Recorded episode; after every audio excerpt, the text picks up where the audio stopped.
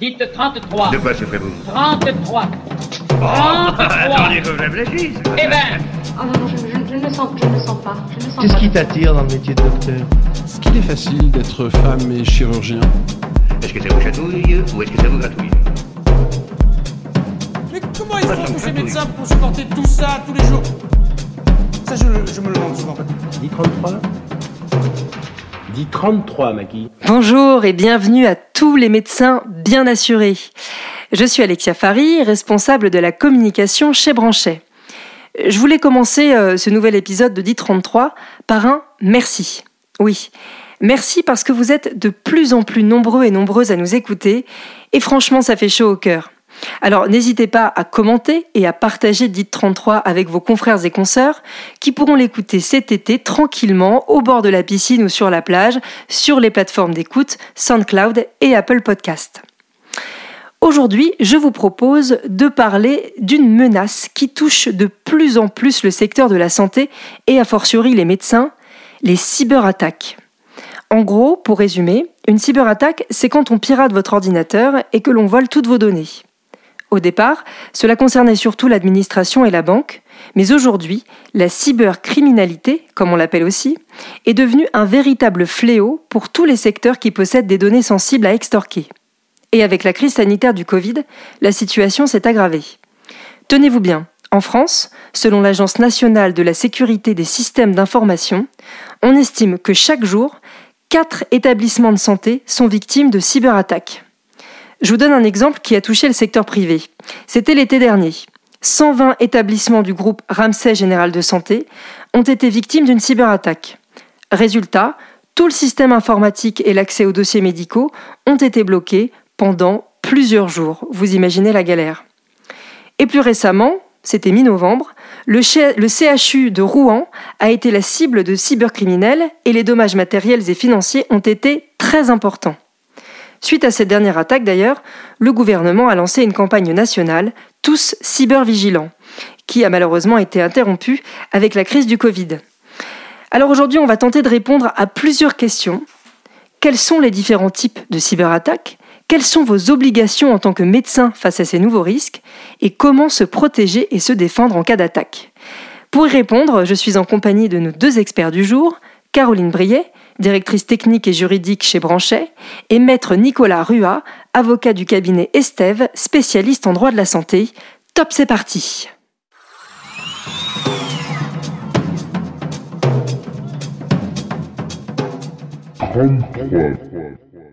Bonjour à tous les deux. Bonjour Alexia. Bonjour. Merci d'être euh, là avec nous pour nous éclairer et nous donner des conseils. Alors, on va démarrer tout de suite. Déjà, qu'est-ce qu'une cyberattaque, maître Rua? Eh bien, Alexia, le gouvernement français en a donné une définition en 2016. Il s'agit, je cite, d'une atteinte à des systèmes informatiques réalisés dans un but malveillant. Comme euh, vous l'avez rappelé euh, dans votre introduction, il est aujourd'hui fondamental que le corps médical prenne conscience de l'existence de ces cyberattaques qui, depuis deux ans environ, ne cessent d'augmenter vis-à-vis des établissements de santé et qui, de fait, peuvent avoir des conséquences très graves sur l'activité des praticiens. Cyberattaque, on va dire que c'est le terme générique, mais en réalité, il y a bien différents types de cyberattaques, maître Rua. Oui, les cybercriminels font preuve de beaucoup d'imagination. Euh, je citerai deux types de cyberattaques qui sont hélas très souvent utilisés dans le secteur de la santé. Vous avez tout d'abord l'hameçonnage, dont le but est de voler des informations personnelles ou professionnelles pour en faire un usage frauduleux. C'est euh, ce fameux email frauduleux qui va vous demander de cliquer sur un lien ou d'ouvrir une pièce jointe. Ce type de cyberattaque a euh, explosé pendant la crise du Covid avec, tenez-vous bien, une augmentation de 600% pour le mois de mars 2020. À côté du hameçonnage, vous avez également ce que l'on appelle le rançongiciel. Euh, Dans ce cas de figure, le cybercriminel va introduire un logiciel malveillant dans votre appareil, verrouiller l'accès à l'intégralité de vos fichiers et réclamer le paiement d'une somme d'argent pour rendre l'accès à ces fichiers verrouillés. Là encore, euh, les rançongiciels contre les établissements de santé ont explosé entre février et avril 2020. Alors, quel est le but de ces attaques? En premier lieu, il est évidemment d'ordre financier puisqu'il s'agit d'extorquer de l'argent. Mais pas seulement.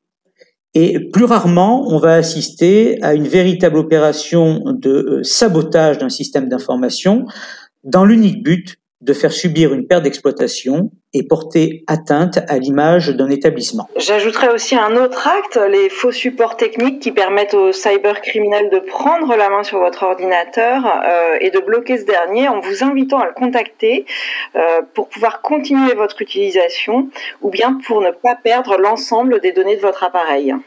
On voit bien en effet euh, le risque pour les médecins de perdre leurs données patients, les dossiers médicaux, euh, etc. Justement, les médecins ont-ils des obligations pour, euh, on va dire, réduire ce risque, maître Rua?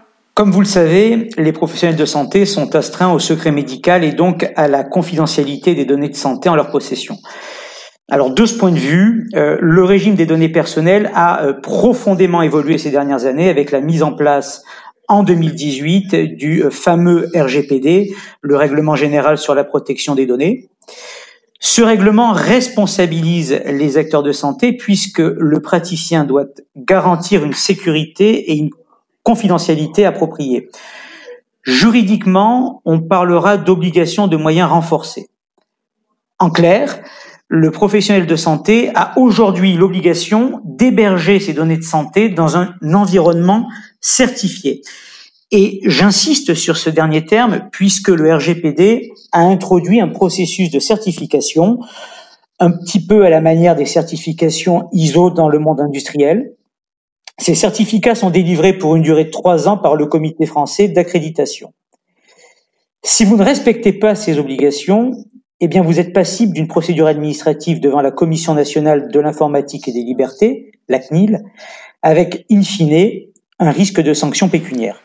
Très bien, merci pour cette euh, question. Alors du coup, Maître Rua, pour les établissements, comment ça se passe? Quelles sont leurs obligations? Là encore, le, le, législateur a envisagé en 2017 une obligation pour les établissements de santé qui est codifiée euh, dans le Code de la santé publique à l'article L1111-8-2 et qui est une obligation de déclarer les incidents graves affectant la sécurité du système d'information. Dans les faits, cette remontée d'incidents va se faire via le portail de, signalement des événements indésirables sur le site du ministère de la Santé. Vous disposez aujourd'hui d'un formulaire spécifique de déclaration pour les attaques contre les systèmes informatiques. À ce jour, seuls les établissements de santé publics et privés et certains organismes euh, de prévention, de diagnostic et de soins sont tenus d'établir ces signalements et de les relayer auprès de leurs agences régionales de santé. Mais je formulerai ici une réserve, puisque lorsque l'on prend connaissance du formulaire de déclaration dont je viens de vous parler, l'on s'aperçoit que celui-ci est également à destination des professionnels de santé. Et je pense à l'hypothèse euh, du praticien qui a son cabinet de consultation au sein d'une clinique et qui serait victime d'une attaque sur son matériel informatique. Il me semble que dans le doute et hum, dans le silence des textes, le praticien a tout intérêt à déclarer et, en toute hypothèse, à en aviser la direction de la clinique et le responsable informatique. Alors, du coup, euh, Caroline, euh, j'ai une autre question pour vous. Est-ce qu'il y a déjà des gestes remparts euh, avant toutes ces histoires de déclaration Est-ce que déjà il y, a des, gestes remparts que les médecins peuvent faire pour se protéger de ces cyberattaques?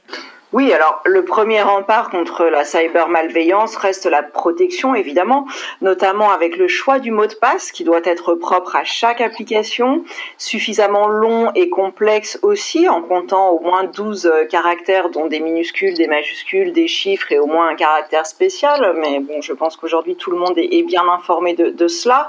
Une autre protection à la portée de tous également euh, est la sauvegarde des données qui permet d'éviter leur perte en cas d'incident informatique, mais qui favorisera également la reconstitution des données euh, en cas d'attaque cybercriminelle. Ok, merci euh, pour ces premiers, on va dire, gestes remparts. Et un autre geste rempart, si on peut l'appeler comme ça, c'est aussi de s'assurer, en fait, pour être couvert en cas de cyberattaque. Et justement, Branchet euh, vient de lancer son assurance cyber risque. Mais concrètement, ça sert à quoi? Alors, quand on est victime d'une cyberattaque, euh, outre évidemment les désagréments qui, sont causés par la disparition des données ou la perte du matériel informatique, euh, eh bien sachez qu'on peut être euh, amené à avoir à, à, avoir à supporter de nombreux autres frais, euh, des frais de reconstitution des données perdues, des frais occasionnés par les services d'un informaticien pour restituer les sauvegardes éventuelles. Euh, mais aussi des frais de notification aux victimes potentielles. Euh, en effet, la réglementation en la matière impose que la personne qui était responsable des données perdues informe les personnes concernées euh, par ces données. Donc tout cela, c'est un travail administratif qui est très long. Vous avez également euh, l'obligation d'informer la CNIL, hein, la Commission nationale informatique et liberté, dans des délais de 72 heures après la constatation de la disparition des données. Donc tout cela est très contraignant euh, d'un point de vue juridique et administratif. Euh, ces procédures sont toutes très consommatrices de temps euh, et ont donc un coût. Par ailleurs, vous pouvez également euh, être poursuivi pour des atteintes à la vie privée dans le cadre de cette fuite de données.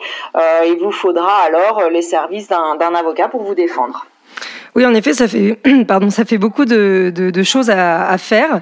Euh, donc, on voit bien l'utilité d'une assurance euh, spéciale euh, cyber risque.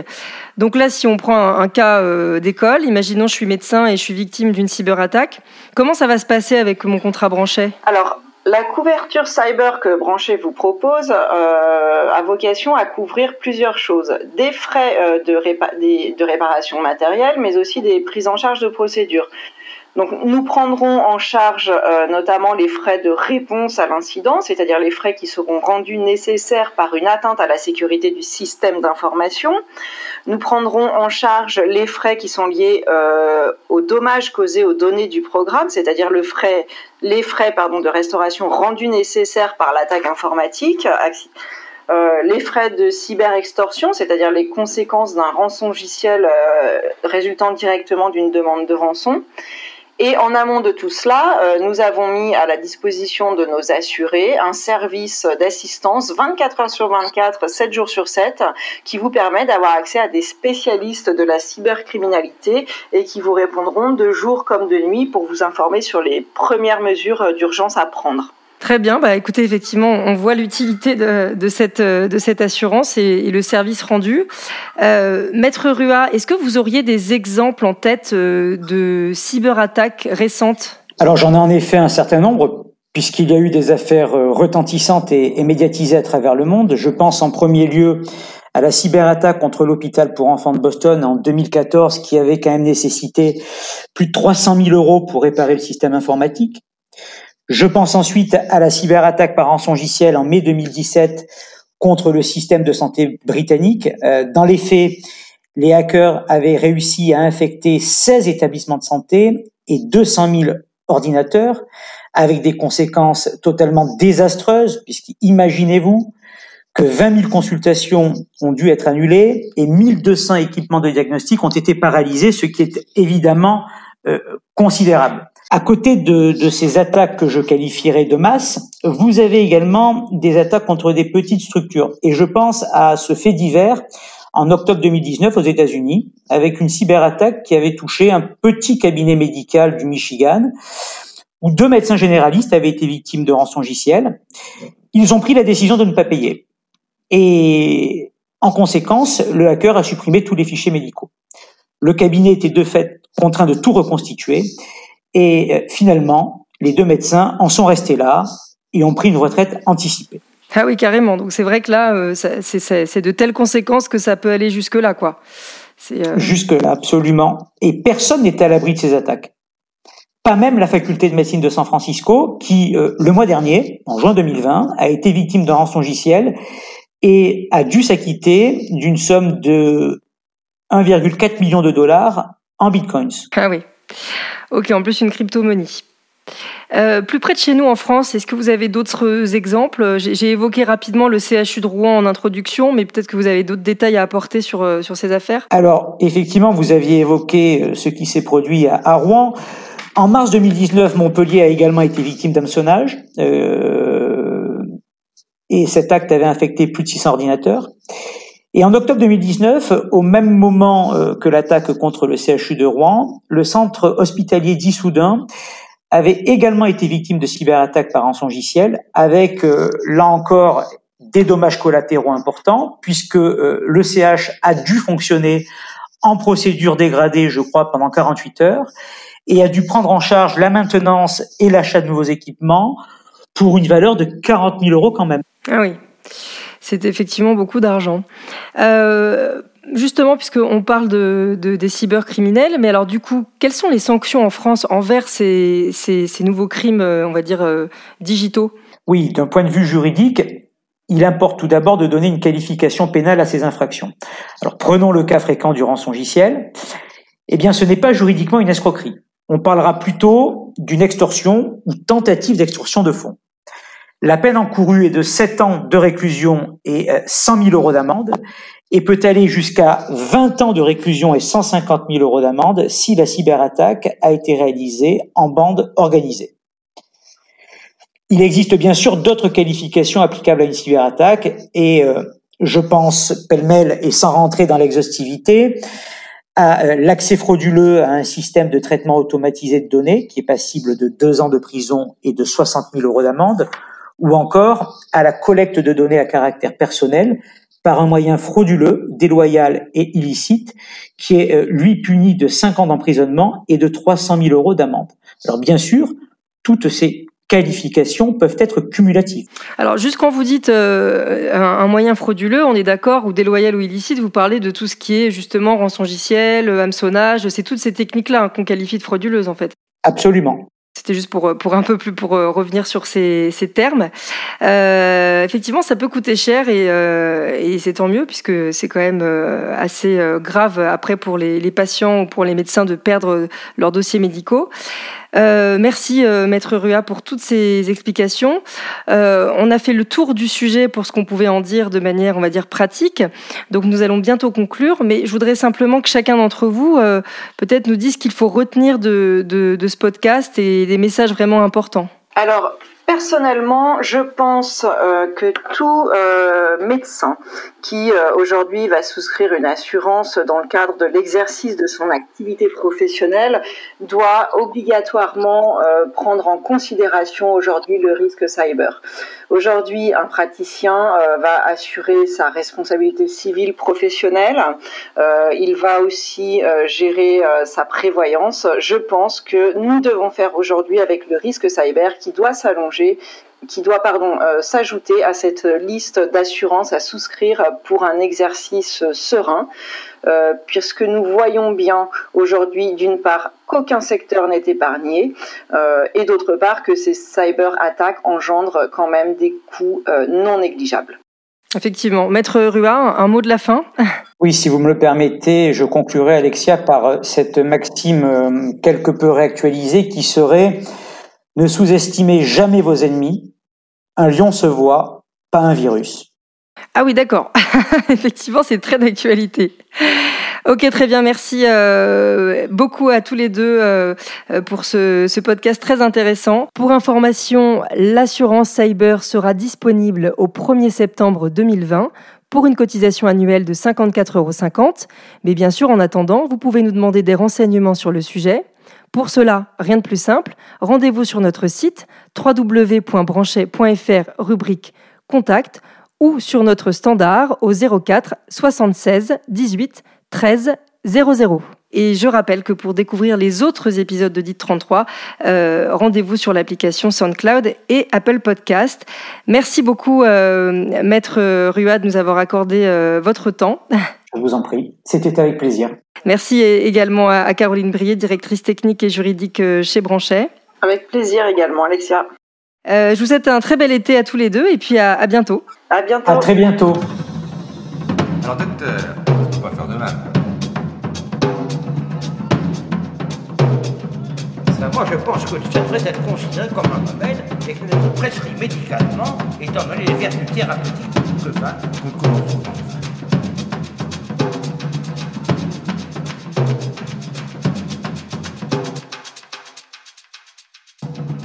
33 là?